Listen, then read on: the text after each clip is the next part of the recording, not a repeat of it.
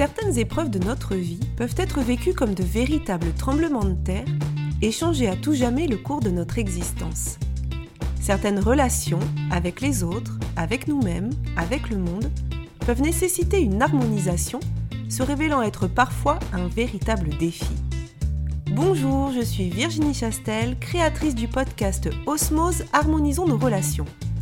Je vous ai proposé tous les vendredis, pendant 33 semaines, une aventure audio vers la découverte d'une personne qui m'a partagé son histoire, ses épreuves et les actions mises en place pour retrouver son équilibre et son énergie. Aujourd'hui, je reçois Sarah pour le dernier épisode de cette série Osmose Harmonisons nos relations. Elle nous partagera son expérience de l'expatriation et nous invitera à nous poser les questions Qu'est-ce qui est? Qu'est-ce que je veux? Qu'est-ce que je fais?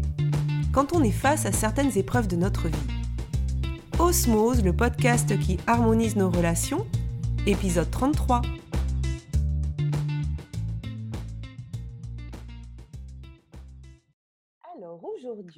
On se retrouve pour le dernier épisode de cette série de 33 rencontres. Et après avoir parcouru la France, être allé un petit peu en Suisse, au Maroc et aussi au Québec, on part aujourd'hui du côté du soleil levant, ce que ne laisse pas supposer le bel accent de mon invité du jour. Bonjour Sarah. Bonjour Virginie. Alors, Sarah, on va voir par ton accent de quelle région déjà de France tu es, mais tu vas aussi nous en dire un peu plus sur où tu vis aujourd'hui. Alors, est-ce que tu peux te présenter en quelques mots, s'il te plaît? Oui, alors, donc je viens de la région toulousaine et actuellement, je suis expatriée à Hanoï, au Vietnam, depuis trois ans. Donc, région toulousaine, le sud-ouest, comme moi, notre beau sud-ouest. Alors, moi de Bordeaux, toi de, de Toulouse. Donc, je, suis ravie de, voilà, de, clôturer cette, cette série avec toi et ravie aussi bah, que tu nous emmènes loin d'ici. Eh ravie de vous faire voyager au travers de ce, de ce podcast. Oui. Alors, est-ce que tu peux, tu peux nous dire un petit peu ben voilà, ce que tu ce que tu fais au Vietnam, pourquoi peut-être en quelques mots cette expatriation avant qu'on rentre un peu plus dans le vif du sujet du, podcast? Tout à fait. Donc, il y a mmh, trois ans maintenant, j'ai suivi mon, mari qui est vietnamien. Donc, j'ai également eu une expérience d'un petit peu plus de dix années d'interculturalité, on peut dire, au sein de, bah, de mon couple mixte. Et, mmh, professionnellement, j'ai créé au Vietnam une communauté d'expatriés que j'appelle les Wonder Expats. Et j'accompagne hein, les hommes et les femmes expatriés comme moi qui souhaitent vivre une expatriation apaisée et révéler leurs super pouvoirs intérieurs afin de ne pas faire dépendre leur bonheur de conditions extérieures. Notamment hein. du, du, par exemple, du, ne pas faire dépendre son bonheur de sa situation financière, de, du pays d'expatriation, euh, du temps qu'il peut faire, de la pollution. Nous, on a une problématique de pollution sur Hanoï. Donc, euh, en fait, euh, quand je suis arrivée au, Vietnam, je n'avais pas d'activité. Donc, euh, je t'ai un petit peu définie comme euh, la femme de mon mari. En anglais, on dit la trailing spouse. C'est un petit peu celle que l'on traîne dans ses valises pour te donner une idée ah en fait de la, de la considération qui peut être la considération que l'on accorde à la femme expatriée. D'accord, effectivement, oui. Voilà. Et, et donc, c'est aussi ben, une des raisons, euh, comme je suis habitée de, valeurs de, paix et d'harmonie, j'ai toujours eu cette euh, personnalité de, guérisseur, entre guillemets. Mmh. Moi, j'ai vraiment voulu ben, créer une communauté euh, et me mettre au service de la communauté francophone pour vraiment partager les clés qui ont été les miennes dans ce, dans ce chemin justement de reprendre mon pouvoir intérieur et ne pas me définir comme la femme de mon mari, mais bien être en quête de mon essence véritable et de ce qui constituait mon bonheur authentique. C'est vraiment un vaste, un vaste programme et ça, c'est effectivement ce que tu, euh, l'état dans lequel tu es aujourd'hui et ce qui, euh, ce qui t'anime aujourd'hui.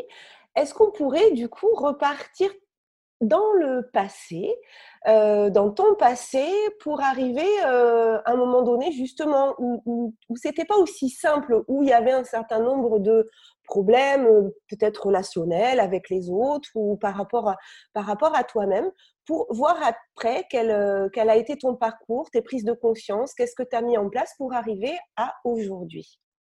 Oui, tout à fait, euh, Virginie.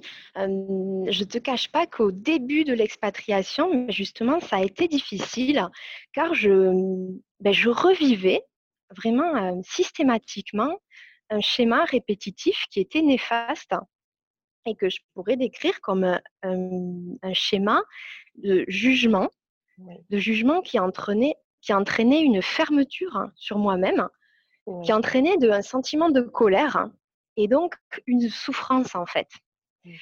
Et mmh, systématiquement, quand j'étais au contact en fait de cette nouvelle culture, parce qu'il faut quand même savoir que plus la culture du pays d'expatriation est éloigné de notre propre culture, plus on va être au quotidien en, stimulation.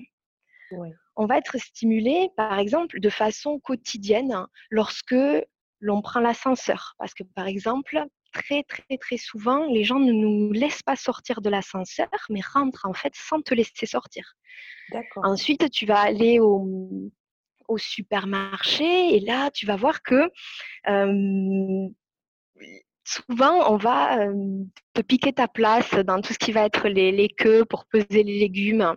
Mmh les gens vont faire fi du fait que tu es en train d'attendre et donc toi tu vas le vivre comme peut-être un manque de courtoisie et de considération. Tu vas rentrer dans un taxi, tu vas rentrer dans un taxi, là tu vas dire bonjour au chauffeur et tu n'auras pas de réponse en retour. D'accord.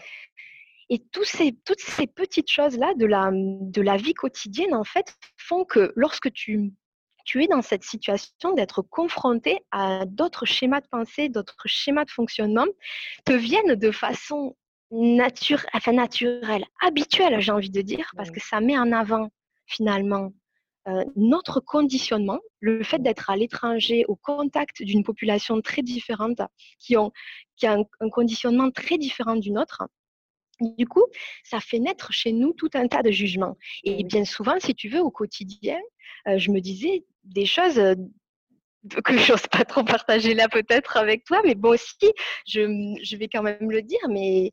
Ce sont des pensées de type, euh, mais comment une personne normalement constituée se comporter de la sorte. Ce, genre de choses. Hein. Oui, si on se laisse parce qu'on est, heurté dans nos propres, notre propre culture. Ça vient frotter à notre culture. C'est ça, en fait, on ne comprend pas. Tu vois, par exemple, quand je suis dans le trafic, ici, les, les personnes ne laissent pas passer les ambulances.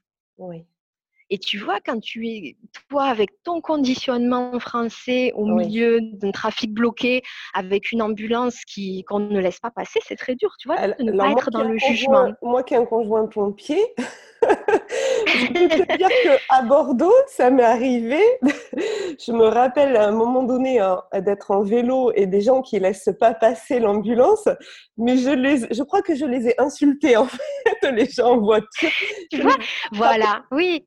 Et parce mais j'imagine que si là-bas, c'est, euh, c'est, en fait, c'est tout le temps comme ça. C'est quotidien. Alors, c'est pas des choses, tu vois, c'est pas, c'est pas des grosses stimulations, c'est euh, des petites stimulations quotidiennes. Mmh. Voilà. Qu'on comprend pas euh, parce que, ouais, des choses qu'on, qu'on ne comprend pas parce, oui, parce qu'on n'est pas habitué. Parce que notre, on n'est pas habitué. Parce, mmh, tout à fait, parce qu'on est dans un, on est dans un autre conditionnement. Et c'est là que et c'est là que, enfin, que moi, si tu veux, je, je le vivais mal. Je le vivais mal aussi parce que j'étais très intégrée dans cette euh, population locale, vu que, je te le rappelle, mon mari est vietnamien, vietnamien né au Vietnam. Donc moi, je suis très, très au contact. Je suis la seule étrangère dans, dans mon bâtiment. Voilà. Donc je suis très, et à l'école aussi, à l'école de mon fils, je suis la seule étrangère. Donc, je suis très euh, entourée de, de la population locale. Et donc, en fait, si tu veux, à un moment donné, c'est ce que je te disais, c'est vraiment, j'ai eu comme une prise de conscience que ça n'allait pas, parce que moi, tous ces jugements-là, il, entraînait un vrai repli vers, sur moi-même et vraiment une colère, une colère qui était néfaste à mon intégration et, qui du coup faisait naître une souffrance, tu vois? C'est ça, néfaste à ton intégration, mais néfaste par rapport à, ton propre être, quoi. C'est-à-dire que tu allais te, faire du mal finalement de réagir à ça. Exactement, exactement. Tu vois, moi je me disais, attends, j'ai aucune joie à, avoir ces jugements-là. Euh, ça me faisait aucune joie. Et quand je pensais ça, tu vois, par exemple, euh, mais euh, ce n'est pas possible, un être humain normalement constitué ne peut pas ne pas laisser passer une ambulance. Tu vois, quand tu as ce genre de jugement, ben, finalement, la personne qui en souffre le plus, c'est toi-même. Ben, c'est ça. Oui. Voilà. Et est-ce que ça, tu, tu, en parlais avec ton mari de ton, de ton ressenti?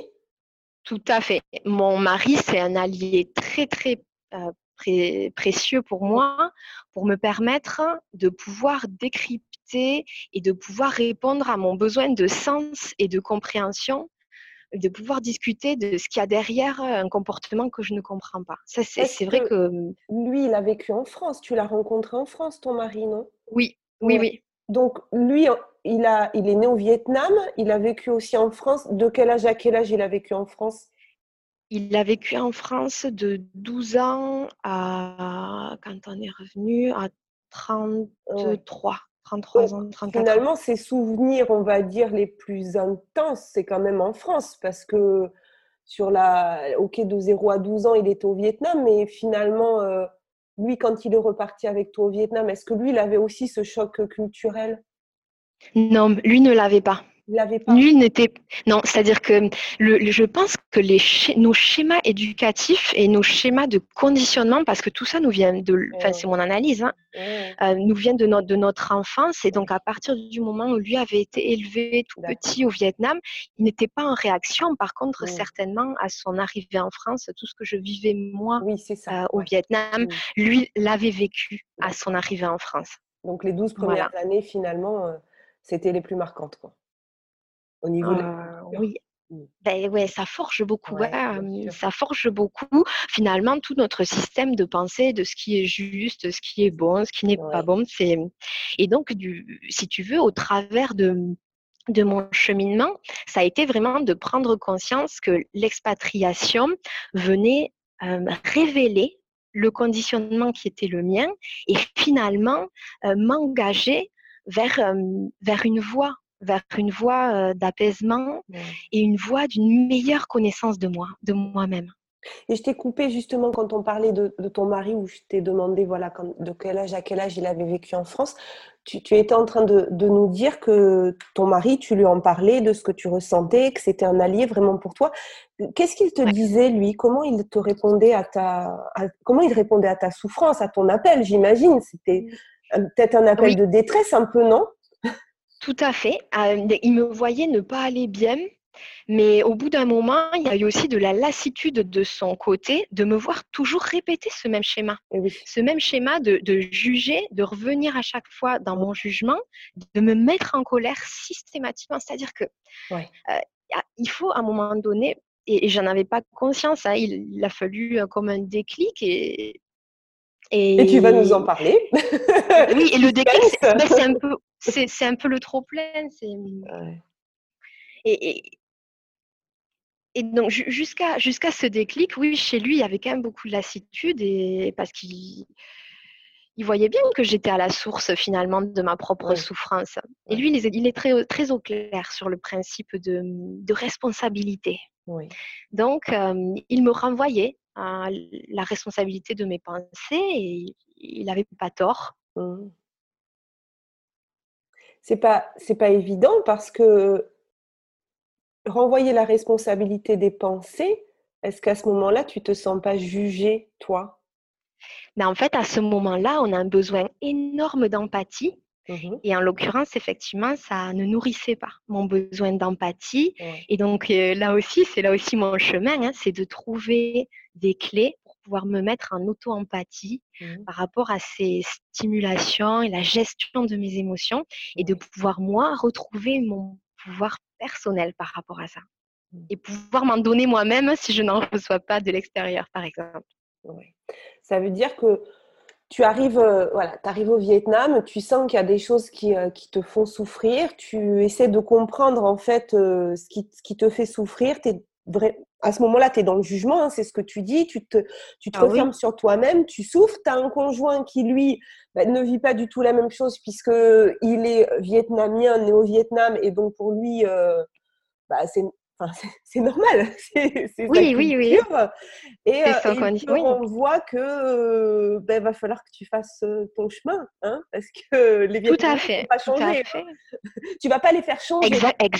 exactement, Virginie. Si tu veux être heureuse, ben, fais, fais, ton chemin et, et avance. Et effectivement, ce, cette, responsabilité, on en, revient toujours à ça. Hein. C'est-à-dire que quand l'extérieur ne te convient pas, euh, tu peux passer ton temps à vouloir changer l'extérieur. Tu peux y passer ta vie. Mais l'extérieur, c'est l'extérieur. Ça, tu, n'as pas d'action, tu ne peux pas agir dessus. L'extérieur peut changer, mais pas grâce à ton action. Donc à ce moment-là, tu commences à comprendre que si tu veux pouvoir vivre de mieux en mieux, il va falloir que tu fasses vraiment, vraiment, vraiment un travail sur toi. C'est ça. Hein oui. comment tu le fais alors, ce travail? Parce que ce n'est pas, pas simple, ça demande du courage. Oui, tout à fait.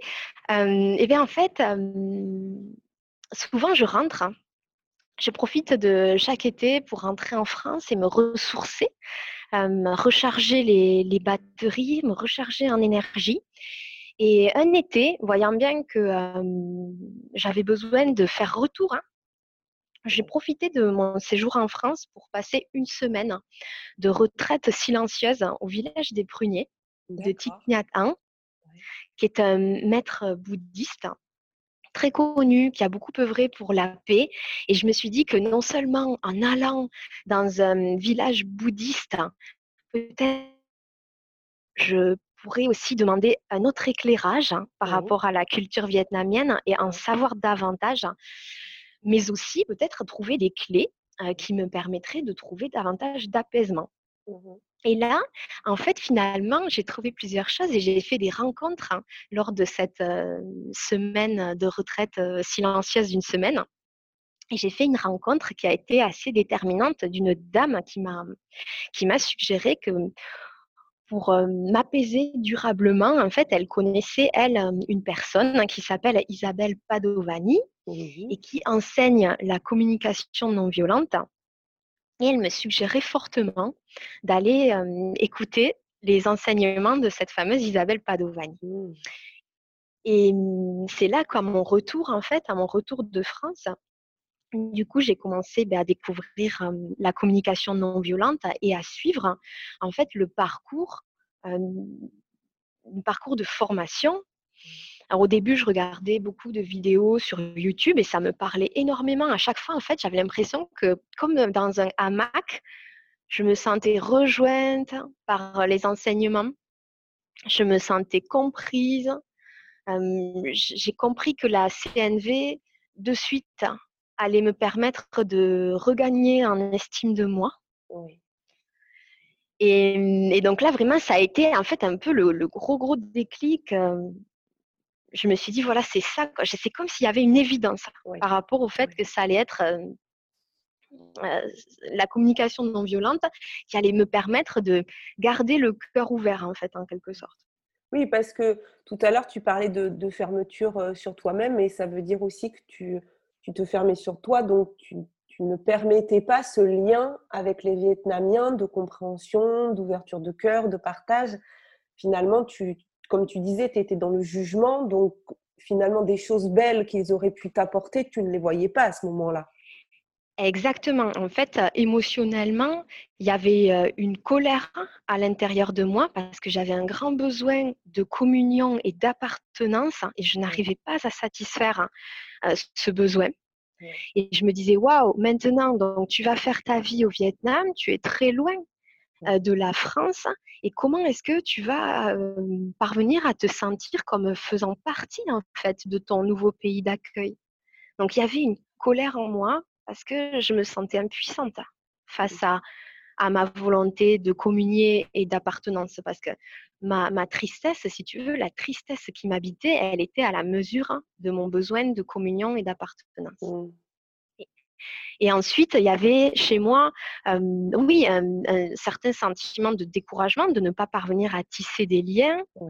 Et donc, tu pars comme ça en te disant, waouh, ça va être génial l'expatriation, ça va être une, une, une telle richesse. Et puis, tu arrives hein, et finalement, tu te sens, tu te sens tellement différente, tellement coupée de la population locale.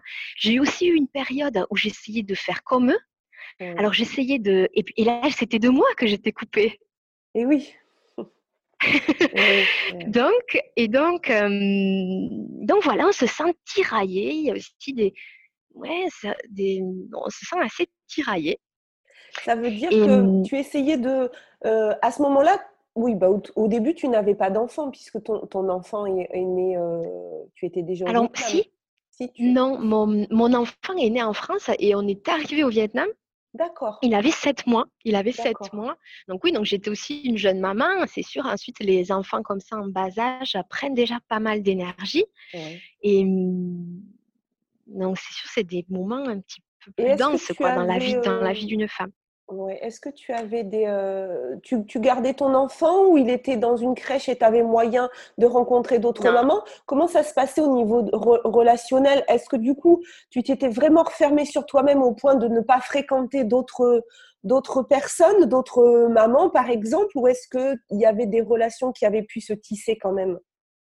Si j'ai tissé des relations avec la communauté francophone, avec les personnes qui vivaient euh, finalement la même chose que ce que j'étais en train de vivre. Oui. Donc ça n'aidait pas à l'ouverture euh, et à la tolérance, je dirais. Ça t'aidait pas. Si, si, si, si, si, ça, si, ça aide. Parce que dans tous les cas, euh, même si on pose cette intention d'aller tisser des liens, c'est toujours très important de garder un lien avec les personnes de notre culture d'origine. Donc, pour moi, c'était un soutien. C'était, c'était un vrai soutien. De pouvoir connecter avec des, des mamans expatriées sur Hanoï, c'était un réel soutien. D'accord. Elle, elle vivait la même chose que toi. Elle se sentait, elle aussi, dans, dans cette souffrance? Oui, beaucoup. c'est un sentiment que, oui, que l'on partage assez. Et, donc, bien souvent, ce qu'il y a, c'est que ça peut entraîner bah, des stratégies d'évitement. Hein. Mmh. chez les, qui est de, du coup de vivre un petit peu en vase clos entre nous, un petit peu de façon communautaire. Oui. Et ce qu'il y a, c'est que cette vie en communauté ne satisfait pas toujours les besoins de chacune parce que mmh, du coup, les, amitiés peuvent se... Déjà, du coup, on a un petit effet de petit village où tout le monde connaît tout le monde. Et, mmh, et aussi beaucoup, beaucoup de turnover, hein, puisque les personnes, généralement, restent à l'étranger 3-4 ans et ensuite partent vers une nouvelle destination. Donc, pour toutes les, femmes et les hommes expatriés qui vont vraiment avoir besoin de, tisser des liens forts, des liens durables et d'avoir une véritable connexion qui va aller au-delà d'une connexion de circonstances. Hein. Je ne sais pas si tu, oui, oui, tu vois ce que je veux dire, tu vois? Ben, du coup, là, c'est là que il faut aller faire ce pas vers la, population locale mmh. et maintenir le lien entre nous et nous encourager dans cet élan-là, ça aide beaucoup. Je veux dire, il n'y a pas de soit je m'enferme dans la communauté expatriée, soit je vis uniquement j'essaie de m'intégrer au sein de la population locale. Moi, mmh. je pense qu'il faut mettre beaucoup de et là-dedans. Oui, ouais, c'est ça. C'est pas du ou, c'est plutôt du et et ça ouvre, ça ouvre beaucoup plus. Est-ce que du coup, tu pourrais nous, parler un petit peu de, ton parcours justement par rapport à la CNV et en quoi ça t'a aidé à avancer dans ton cheminement? Oui. est-ce que tu, ta question, c'est comment est-ce que j'ai approfondi mes connaissances Tu disais que tu avais du coup découvert la communication non violente, que tu sentais que ça, ça allait pouvoir t'aider à peut-être sortir de, ce jugement euh, et pouvoir t'ouvrir aux autres. Est-ce que tu peux peut-être soit nous donner des exemples ou, nous dire comment ça a commencé à ouvrir ton esprit, à te, puisque la prise de conscience, tu l'avais déjà avant cette rencontre avec la CNV, qu'il allait falloir que tu fasses un travail sur toi-même pour être plus heureuse. Mais la CNV, ça, quand tu as découvert ça, tu t'es dit, ah, c'est ça qui va m'aider. Comment ça a pu t'aider? Est-ce que tu peux nous partager ça? Mais en fait, la CNV, moi, je le vis davantage comme un art de vivre plutôt qu'une technique. En fait, il faut savoir que la CNV, on la, on la présente, enfin la communication non violente, on la présente souvent comme une intention qui est celle, hein, une intention de base qui, qui sous-tend après le fait de placer son attention sur quatre éléments. Et c'est très important, tout d'abord, donc d'être au clair sur cette intention, cette intention qui est celle de connexion de cœur à cœur, mmh. une connexion qui va favoriser l'élan de donner et de recevoir d'une manière naturelle, avec et de et d'être vraiment en lien avec ce qui est précieux pour nous. Donc du coup, cela nous permet une certaine forme d'écologie relationnelle, tu vois, si tu me permets oui, tout à fait. C'est un terme que j'utilise aussi, donc il me parle beaucoup. Voilà. et tu vois, et c'est pas vraiment. et donc, souvent, on dit oui, la, la CNV se déroule en quatre étapes. Une première étape, hein, qui est une étape d'observation sans jugement. Donc, par exemple, si tu avais une caméra, donc tu, tu vis une situation, et si tu avais une caméra, qu'est-ce que la caméra observerait? Et là, on essaie d'observer sans juger. Donc, par exemple, si on. Quels sont les faits sans parler de comment on les interprète? On enlève l'interprétation, on parle des faits. Mmh. Oui, donc par exemple, on passe de tu pourrais dire ta musique est trop forte. Donc là, tu vas être dans le jugement. trop, l'adjectif trop, bon. Mmh. Alors, tu passes plutôt à ta musique est plus forte que ce qui me permet de me concentrer. Tu vois Tu reviens à toi et tu prends conscience que c'est ton besoin de concentration qui fait naître, hein, par exemple, ton sentiment d'agacement par rapport à cette musique qui est plus forte que, ce qui te permettrait de te concentrer. Mmh. Donc, il y a cette première étape, observation. Après, deuxième étape, hein, tu, dans ton corps, tu te dis, ah, comment est-ce que je me sens là? Comment c'est dans mon corps? Où est-ce que je suis en train de vivre l'émotion? Est-ce que c'est ma gorge qui se serre? Est-ce que j'ai le ventre noué? Tu vois? Mmh Corporellement, on essaie d'identifier qu'est-ce qu'on est en train de, ressentir? Et ensuite, en troisième étape, on vient voir, on vient, on vient analyser le besoin qui est derrière ce sentiment que l'on ressent. Mmh. Donc, par exemple, si je reprends l'histoire de la musique, une musique qui serait trop forte et qui me, et qui me gênerait, en fait, on se rend compte que c'est pas. C'est L'autre, quand il, il met la musique trop fort, c'est un stimulus pour nous. Mmh. Et selon notre besoin, on ne va pas avoir la même interprétation. Tu vois, si notre enfant met la musique très très fort et qu'on a besoin de calme, mmh alors on va se sentir exaspéré. Mmh. Si notre enfant il met la musique très fort et qu'on a une envie de, s'amuser, de célébrer, ben, en fait, peut-être qu'alors notre, notre sentiment, ça va être l'excitation et la joie. Donc, en fait, c'est là que la, communication non violente nous amène à vraiment prendre la responsabilité de nos ressentis et à venir identifier quel est notre besoin. Donc, tu vois, on est chez nous. On arrête de, de, se dire, ah oui, c'est l'autre qui est en train de, qui est, la cause de ce que je ressens. Non, non, non. En fait, c'est mon besoin, c'est un besoin qui est la cause de mon ressenti. Et, donc là, pour pouvoir trouver ce besoin derrière, on va se demander qu'est-ce que j'aime vivre euh, en ce moment mmh, qui ne se vit pas dans la situation que je suis en train de vivre. Et les besoins, ce sont des besoins universels. En fait, c'est par exemple le, des besoins que je te citais tout à l'heure, hein, des besoins d'appartenance, des besoins de considération, des besoins de respect, en fait, ce sont les forces, hein, ce sont tout un ensemble de forces motrices hein, qui nous poussent, hein, qui poussent chacun d'entre nous à agir et ils ne dépendent euh, jamais d'une stratégie ou d'une personne. C'est pas un besoin dans le sens euh, j'ai besoin que euh, tu ailles chercher une baguette de pain. Enfin, c'est plutôt le besoin dans le sens de qu'est-ce que j'aime vivre, besoin d'amour, besoin de célébration. Voilà, on est vraiment sur quelque chose qui n'est pas en lien avec une stratégie, une personne, un moment précis, un lieu. Mmh voilà. et là, dans ce terreau-là, de nos besoins, on se rend compte, on se rend compte que mmh, a tous les mêmes besoins, que vraiment les besoins ils sont universels.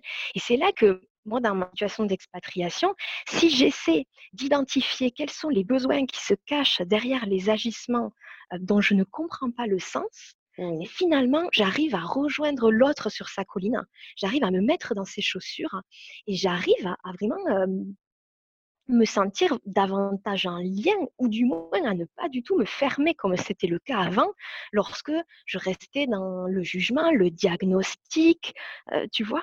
Oui. la critique ou bien dans mes, dans mes, dans mes pensées. Oui. Et par rapport justement à, ton cas, toi, euh, d'expatrié au Vietnam, comment tu as fait alors que ton besoin, alors c'était lequel? Est-ce que tu l'as bien identifié? Et comment tu as pu euh, après ben, faire se dérouler des, des quatre étapes? Ouais. Ben, tu vois, moi, je vois que j'ai vraiment identifié que mes besoins, c'était euh, la communion, tu mmh. vois, communier faire union avec. J'ai toujours eu ce sentiment que rien ne devrait nous séparer d'un autre être humain. Je ne sais pas comment l'exprimer. notre humanité commune, j'ai toujours senti ça. C'est pour ça que dès lors que j'en étais coupée de mon élan et de, tu vois, c'était comme un élan, c'était comme une aspiration. Ça, je le sentais au fond de mon cœur, au fond de mes tripes, c'était présent. Parce que aussi quand tu es parti au Vietnam, eh, tu t'étais fait peut-être euh, justement un peu un scénario euh, dans ta tête de ça va se passer comme ça, ça va être super, euh, la découverte d'une autre culture. Tu devais idéaliser peut-être aussi par rapport à ce que tu savais et ce que tu ne savais pas du coup de leur culture. Il y avait une certaine idéalisation de cette expatriation. Non, pas vraiment. Je j'ai pas eu ça. Faut dire que comme ça faisait déjà une dizaine d'années, quand même tous les étés, je passais déjà un mois généralement au Vietnam et j'étais un petit peu acclimatée. Maintenant, la vie quotidienne qui était celle de faire les courses, prendre les transports, aller à l'hôpital, inscrire son fils à l'école locale, tout ça, ça par contre, non, ça, ça m'était inconnu. Voilà. Tout ce qui va être découverte de, des règles bancaires, tout ça. ça le quotidien, oui. C'était une découverte. Mais non, je suis quand même pas partie. Je, justement, je ne suis pas quelqu'un avec un optimisme débordant et, je suis partie assez, euh, assez inquiète, mais quand même avec cette volonté de vouloir vivre, de vouloir me challenger et vivre une expérience comme celle-ci pour ne rien regretter. Je suis assez fonceuse, voilà, et vraiment, mais j'étais pas dans un processus d'idéalisation. En tout cas, donc ce besoin de communion que tu avais, voilà. ça marchait pas, quoi. Tout, non, non j'arrivais, j'avais pas vraiment le, le mode d'emploi. Alors après, il faut voir que je voudrais pas que nos, nos, auditeurs se disent ah oui donc en fait systématiquement maintenant elle met en place le processus dès lors qu'elle est face à une, à une situation stimulante pour elle donc boum observation observation quel est le ressenti quels sont mes besoins et après les besoins de la personne qui fait une action qui me stimule non, il faut voir que j'essaie de faire de, mon mieux et parfois on n'a pas l'élan. et c'est ok, hein, c'est OK. On n'a pas toujours cet élan d'être constamment, et parfois on a l'élan et on n'a peut-être pas les moyens, parce qu'il fait 40 degrés et qu'on a trop chaud, oui, bien rien. On n'a on pas l'énergie à un moment précis. Voilà, il ne faut pas croire non plus que ça doit devenir une nouvelle exigence de toujours être en capacité. Mais par contre, voilà, moi j'ai quand même une, j'ai quand même posé une intention parce que cette intention rejoignait en fait ma, ben, qu'est-ce que je veux vivre quoi? Dans quel monde est-ce que je veux vivre? Et, moi, j'ai envie de vivre davantage de, ben, de paix quoi, dans mon esprit, d'avoir le corps détendu, le cœur qui reste ouvert, qui est joyeux, et l'esprit, quoi, un esprit qui va être calme, qui va être disponible. Et comment tu as fait alors par rapport à ce Concrètement, donc concrètement, oui, concrètement, je fais face, oui, voilà. Concrètement, lorsque je fais face à une situation qui me stimule, il y a deux cas de figure. systématiquement, je vais me donner de l'auto-empathie. En fait, l'auto-empathie, pour, comment? C'est que déjà, je vais essayer un petit peu de me détacher de, par exemple, imaginons que je suis en colère, je vais me détacher de ma colère, je vais devenir l'espace hein, qui va pouvoir observer ma colère. Et ça, j'y arrive en mettant en place les trois étapes. Mmh Cette étape d'observation qui me permet une prise de recul par rapport à ce que je suis en train de vivre. Et aussi cette étape de venir identifier le sentiment qui m'habite de façon corporelle. Mmh dans mon corps. Du coup, tu vois, je me désidentifie. Je me désidentifie de ma tristesse ou de ma colère. Et ensuite, dans un deuxième temps, je me connecte à, aux besoins. Tu vois, par exemple, si la personne ne me laisse pas sortir de l'ascenseur, bah, peut-être je me reconnecte à mon besoin de, considération, de courtoisie. Tu vois, un besoin de courtoisie, voilà. Et donc, je me dis, ah, ok, donc tu es triste à la mesure de combien c'est précieux pour toi de vivre la courtoisie entre les êtres, tu vois? Et là, chez moi, il y a un truc qui se dépose déjà, j'ai identifié mon besoin, ça s'apaise un peu. Dès lors que tu viens mettre le doigt sur le, besoin qui est sous-tendu par l'émotion qui, qui met en avant le fait qu'un besoin n'est pas rejoint chez toi, du coup, vraiment, ça s'apaise. Là, tu vois, c'est déjà première étape, comment te donner de l'auto-empathie quand tu es en train de vivre quelque chose qui est moins que joyeux pour toi. Et ensuite, deuxième étape, c'est que quand vraiment tu veux te connecter, tu vois, on ne peut pas aller se connecter à l'autre à partir d'une énergie. En fait, tu on a un peu des, champs énergétiques. Mmh si je pense que les gens le ressentent, si on est plein de jugements quelque part de façon énergétique, on ne peut pas connecter avec une population locale, ils vont le sentir, hein. tu vois, ou même aller demander, par exemple, ah mais pourquoi tu fais ça? Si d'abord tu n'as pas fait le travail de t'apaiser et d'être au clair sur tes besoins, tu peux pas faire le pas vers l'autre. Mmh. Il y aurait même, je dirais, le, le côté peut-être même en plus négatif encore plus, c'est que si l'autre sent que tu le juges, il peut inconsciemment avoir tendance même à limite amplifier son comportement. Tu vois, il y a ce côté un peu oui, c'est-à-dire que si, tu reproches à quelqu'un un comportement, naturellement, je dirais presque, il va pas avoir envie en fait de d'aller vers toi. Tout à fait. Ah mais tout à fait. De toute façon, franchement, je pense qu'on est tous pareils. Euh, quand euh, on reçoit une critique, ça nous coupe l'élan. Ça nous coupe l'élan. On, sent déjà que l'autre nous juge, que l'autre de toute façon, il est, déjà désagréable avec nous. Naturellement, très envie de lui faire plaisir. C'est ça. Mmh, mais oui, et donc du coup, quand, quand l'autre il vient vers toi avec cette énergie-là, comment tu veux euh, parvenir, tu vois, à une meilleure compréhension mutuelle, ou alors peut-être à, à, trouver une solution qui puisse satisfaire les besoins de l'un et de l'autre?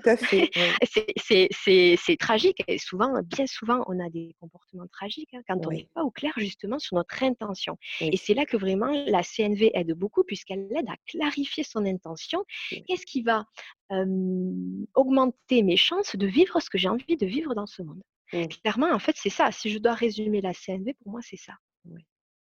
Qu'est-ce qui va être au service de mon intention et qu'est-ce qui ne va pas l'être? Et quand on est bien au clair là-dessus, ça nous permet, tu vois, dans un premier temps, de se donner toute l'auto-empathie dont on a besoin, parce qu'on en a besoin mmh énormément lorsqu'on est stimulé, et ensuite ben, de pouvoir faire ce pas vers l'autre en se disant, ah tiens, quand il fait quelque chose qui est moins que joyeux pour moi, en fait, cette personne, elle est en train de nourrir un besoin. Et si tu essayais de voir et de creuser quel est le, besoin qui est sous-tendu derrière cette action? Et là, on va voir que quand on est dans ce terreau-là, à ce niveau-là, il y a, y, a, y a moins de vision d'ennemi, entre guillemets. Oui. Mais dans l'histoire de l'ascenseur, ça veut dire que, bon, ok, tu te dis là, euh, ça, va sur mon, besoin de, ça, va titiller mon besoin de courtoisie. Et là, moi, il euh, il me laisse pas sortir. Donc pour moi, euh, j'ai l'impression qu'il n'est pas courtois. Ce qui ne veut pas dire qu'il n'est pas courtois, mais en tout cas, j'ai l'impression qu'il n'est pas courtois. Mais, mmh. mais dans le prochain ascenseur, c'est plus la même personne. c'est plus le... Donc au quotidien, est-ce que ça veut dire que bah, au fur et à mesure, ton ressenti va être différent et que finalement, tu vas vivre avec parce que au final, ça ne va pas changer euh, le comportement des personnes dans les ascenseurs. Non.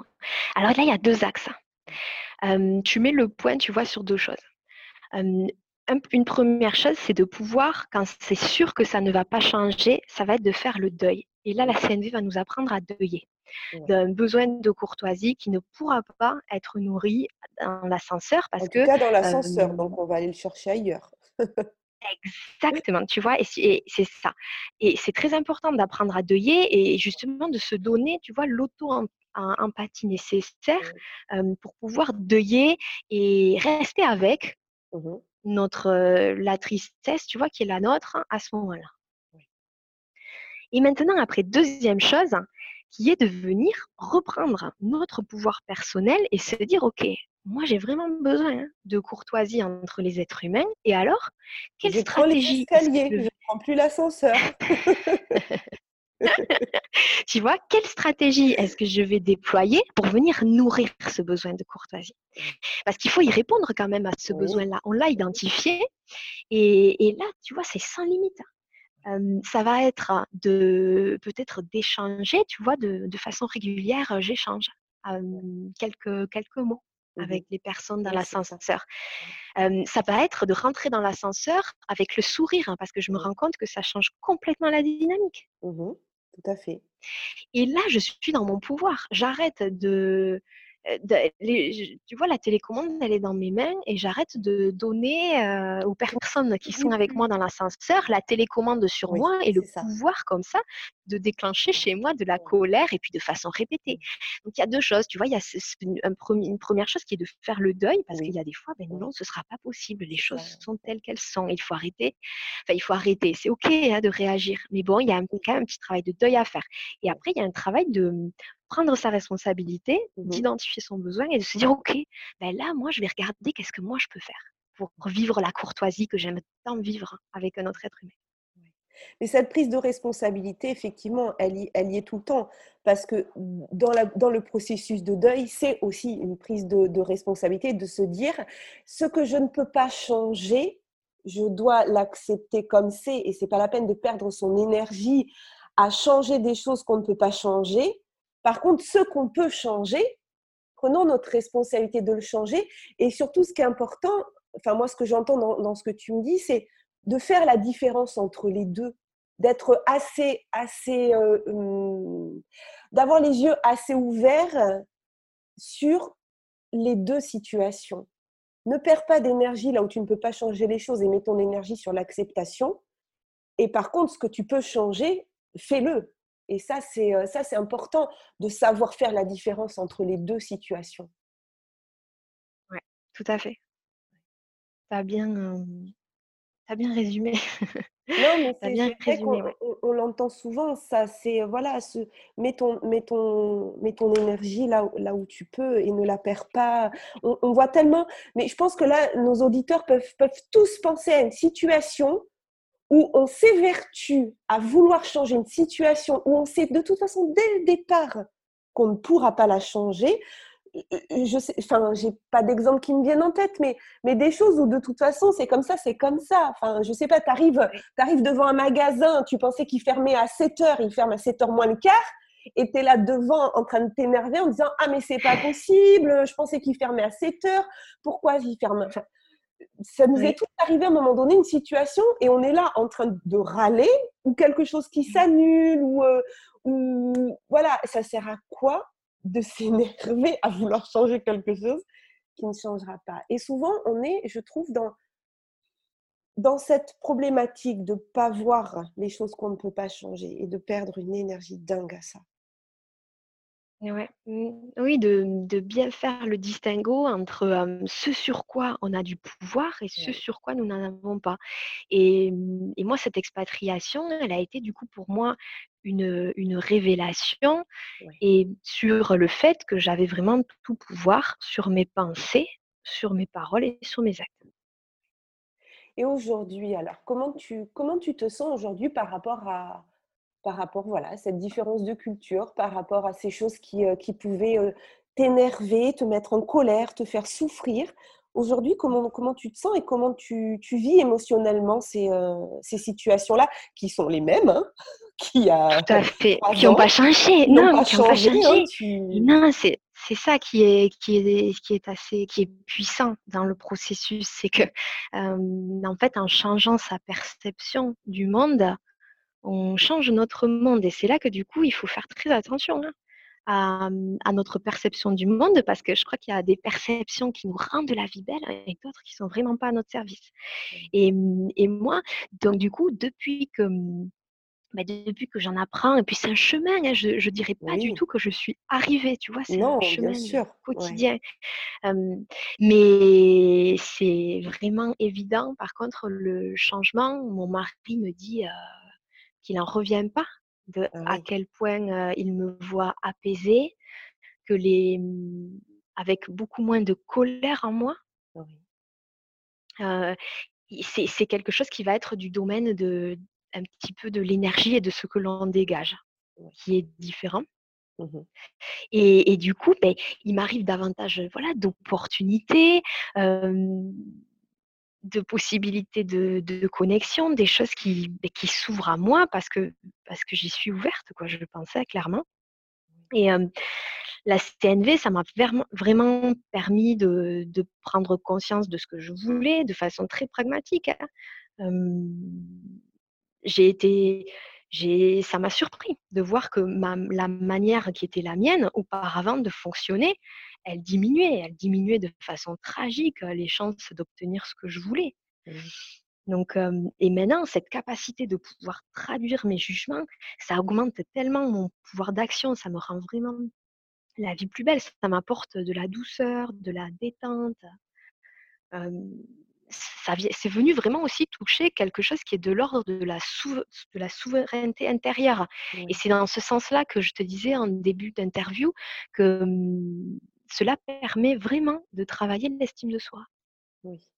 Parce que quand on est sur le niveau des besoins, on se rend compte que chaque besoin, enfin, il n'y a pas de besoin qui est, comment dire, qui n'a pas sa raison d'être.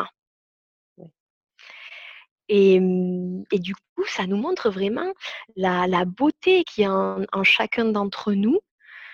Et du coup, on prend conscience quelque part de, bah, de, la beauté de ce qui nous anime. Et ça, ça redonne énormément de confiance en soi. Mmh. C'est le, un peu, je dirais, l'effet, euh, l'effet collatéral du processus. Euh, moi, j'y suis pas allée euh, donc pour cette raison-là. Mmh, mais par contre, ça m'a donné énormément de pouvoir de pouvoir m'exprimer et de pouvoir me sentir davantage légitime dans ce que je ressentais et dans les besoins qui étaient les miens. Mmh puisque auparavant, j'avais quand même une tendance à mais du coup, avec une, estime de moi qui était plus faible, à ne pas peut-être écouter ces mmh ressentis-là et ce qui, ce qui les, les messagers de, et les messages hein, mmh. qu'il y avait derrière. Donc il y a eu voilà cet effet-là vraiment qui a été ben, donc je suis ravie. et oui, parce que ce que, ce que j'entends aussi, c'est que finalement, plus plus tu es dans un milieu différent de, tes habitudes, différent de, ta culture, plus, il va, plus tu vas être obligé, si en tout cas tu veux être apaisé et être heureux, de, savoir qui tu es vraiment pour pouvoir aussi s'affirmer, se, se, faire respecter, respecter les autres. Et il ne s'agit pas du tout de perdre ses valeurs parce qu'on est euh, dans un milieu différent, mais au contraire, ce cheminement, il devient encore plus, j'ai envie de dire, indispensable. Sinon, on finit par ne plus savoir qui on est. Parce que pour se faire accepter et puis pour on pourrait avoir tendance, tu disais, je crois à un moment donné dans l'interview, de, faire comme eux. Mais c'est pas toi, faire comme eux. Mmh. Ah oui, oui. c'est vraiment comme un voyage intérieur où systématiquement, on va faire retour pour prendre conscience de nos, de nos besoins à l'intérieur et venir les nourrir dans une stratégie un peu du, du caméléon. Enfin, mmh C'est une stratégie d'adaptation hein, finalement. d'adaptation, mais sans perdre, sans perdre la, son énergie vitale. Et, et en étant à l'écoute de, de, nos besoins, on vient nourrir, on vient nourrir notre, notre énergie vitale et à partir de, cette configuration-là, c'est là que vraiment on va pouvoir poser des actions concrètes hein, dans notre vie. Mim Sarah, merci beaucoup pour toutes ces, euh, belles, euh, ces belles clés pour, euh, parce que tu nous as parlé voilà, d'expatriation, parce que là, ça venait vraiment te, chercher en fait, ce, besoin de, de, te retrouver. Mais ton discours, il peut être entendu vraiment par n'importe qui parce que chacun d'entre nous, quel que soit l'endroit où on vit, à un moment donné, on est forcément confronté à, des choses qui nous titillent, à des choses qui nous font souffrir. Il se trouve que là, pour toi, c'était, on va dire que c'était très visible, mais il y a souvent des, choses qui, qui, peuvent être invisibles pour les autres, mais qui nous vont, vont, nous chercher, nous font souffrir. Et quand tu parles effectivement de voyage intérieur, on a tous, tous besoin de le faire pour savoir qui on est vraiment, ce qu'on veut faire dans, dans, ce monde, quels sont nos, nos besoins. Hein. Tu l'as dit, hein, il y a des besoins universels. Après, suivant les personnes, certains vont ressortir plus que d'autres. Alors Sarah, vraiment merci, merci encore de tout ce que tu nous as partagé. Et avant qu'on se quitte, est-ce que tu voudrais transmettre un, un dernier message? Alors, au choix, soit aux personnes qui sont en expatriation ou aux personnes qui en général ont besoin eh de, faire ce, voyage intérieur peut-être. Oui, alors peut-être pour oui, terminer cet échange, peut-être vous inviter et inviter chacun de tes auditeurs à se poser systématiquement ces trois questions qu'est-ce qui est, qu'est-ce que je veux et qu'est-ce que je fais lorsque je fais face à une situation qui est moins que joyeuse pour moi? Et ces trois petites questions, l'air de rien, et eh bien, quand on prend vraiment le temps d'y répondre, elles nous donnent beaucoup de, pouvoir personnel et, cela augmente notre capacité à nous rendre la vie belle. Est-ce que tu peux les, répéter, les questions? Comme ça, on va bien. Qu'est-ce qui, qu'est-ce qui, qu'est-ce qui est? Qu'est-ce, que j'observe hein? Qu'est-ce qui est? Qu'est-ce que je veux? Et qu'est-ce que je fais? C'est très important de se demander qu'est-ce que je veux avant de se demander qu'est-ce que je fais. Souvent, on est en réaction et on ne prend pas le temps de se demander qu'est-ce que je veux, qu'est-ce qui va être au service ne pas être au service de l'intention qui est la mienne. Eh bien, merci beaucoup. Eh bien, moi, mon intention avec ce podcast Osmose était de vous partager, chers auditeurs, des, histoires de vie, de témoins, voilà, qui avaient accepté de participer à cette aventure pour vous pour vous partager les clés qu'ils avaient personnellement utilisées pour dépasser certaines épreuves de leur vie. On est à la fin de cette série. On se retrouve pour euh, de nouvelles aventures. On retrouvera euh, certainement certains témoins pour d'autres échanges. Sarah, merci infiniment d'avoir clôturé cette série. Je te souhaite eh bien, le, le meilleur dans ce monde. Et je te dis ah. à très bientôt. Merci beaucoup Virginie, c'était vraiment une grande joie pour moi d'échanger avec toi et avec vous tous aujourd'hui. Merci beaucoup, belle fin de journée à tous et surtout prenez soin de vous. Si cet épisode vous a plu, sentez-vous libre de le partager. Cette première saison des entrevues Osmose est terminée, mais l'aventure pour harmoniser nos relations ne fait que commencer. Un autre podcast Ressourcez-vous arrive en diffusion le samedi à partir du 20 février. Je vous invite aussi à me retrouver sur YouTube, Facebook, Instagram ou mon site internet virginiechastel.fr. En cadeau, vous pourrez télécharger les 22 questions qui ont le pouvoir de dépolluer votre vie relationnelle et me rejoindre dans le groupe privé Facebook Osmose Harmonisons nos relations. Rendez-vous aussi du 9 au 17 avril pour le premier congrès francophone de l'écologie relationnelle. Vous pourrez accéder gratuitement à 28 conférences pour harmoniser vos relations avec vous-même, avec les autres, avec le monde. Et pour ceux qui choisiront d'aller plus loin, nous vous avons préparé un coffret Osmose avec les 28 conférences et 28 cadeaux en accès illimité. Belle fin de journée à vous et surtout, prenez soin de vous.